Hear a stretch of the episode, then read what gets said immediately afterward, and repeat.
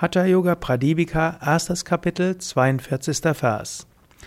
Atma dhyaye mitahari yavat dvadashavatsaram sada siddha sanabhyasat yogi nishpatim apnuyat.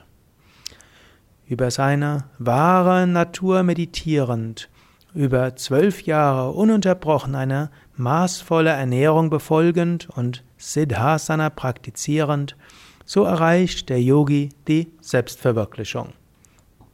Hier beschreibt Svatmarama, wie erreichen wir die Selbstverwirklichung? Wie erreichen wir das, was wir eigentlich schon sind, nämlich Vollkommenheit? Er sagt hier einige Elemente. Erstens, seine wahre Natur zu meditieren. Also in der Meditation, also täglich zu meditieren. Und das ist sehr, sehr wichtig. Meditiere wirklich jeden Tag. Nicht nur ab und zu mal meditieren, sondern meditiere wirklich jeden Tag. Jeden Tag mindestens 20 Minuten. Falls du das nicht tust, nimm dir es nochmal vor. Wirklich jeden Tag 20 Minuten Meditation. Das geht schon. Du kannst morgens meditieren, du kannst abends meditieren. Notfalls musst du sogar deinen Schlaf etwas reduzieren.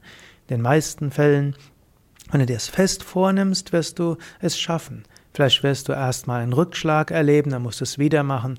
Aber wenn du eine Weile täglich 20 Minuten lang meditiert hast, willst du es nicht mal aufgeben.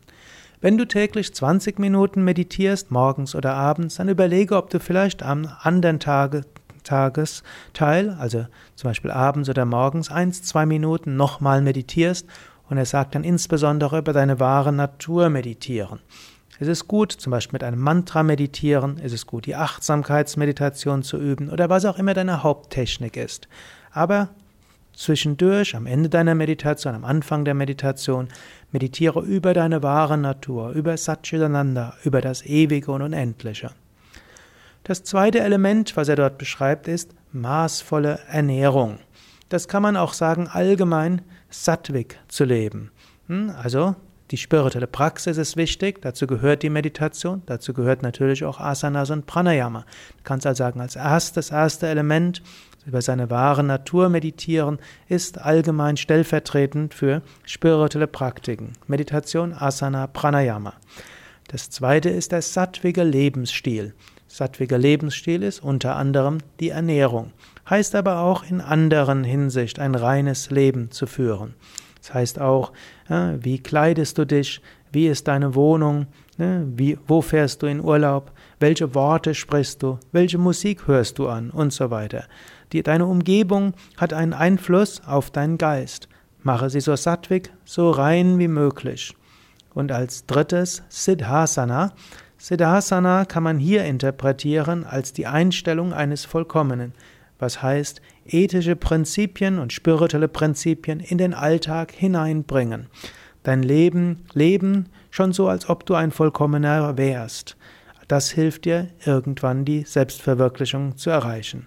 Sage dir nicht nur, oh, ich bin noch nicht so weit, deshalb äh, lasse ich jetzt einfach meinem Geist freien Lauf, sondern überlege immer wieder, wie kannst du die Prinzipien der Vollkommenheit in den Alltag hineinbringen.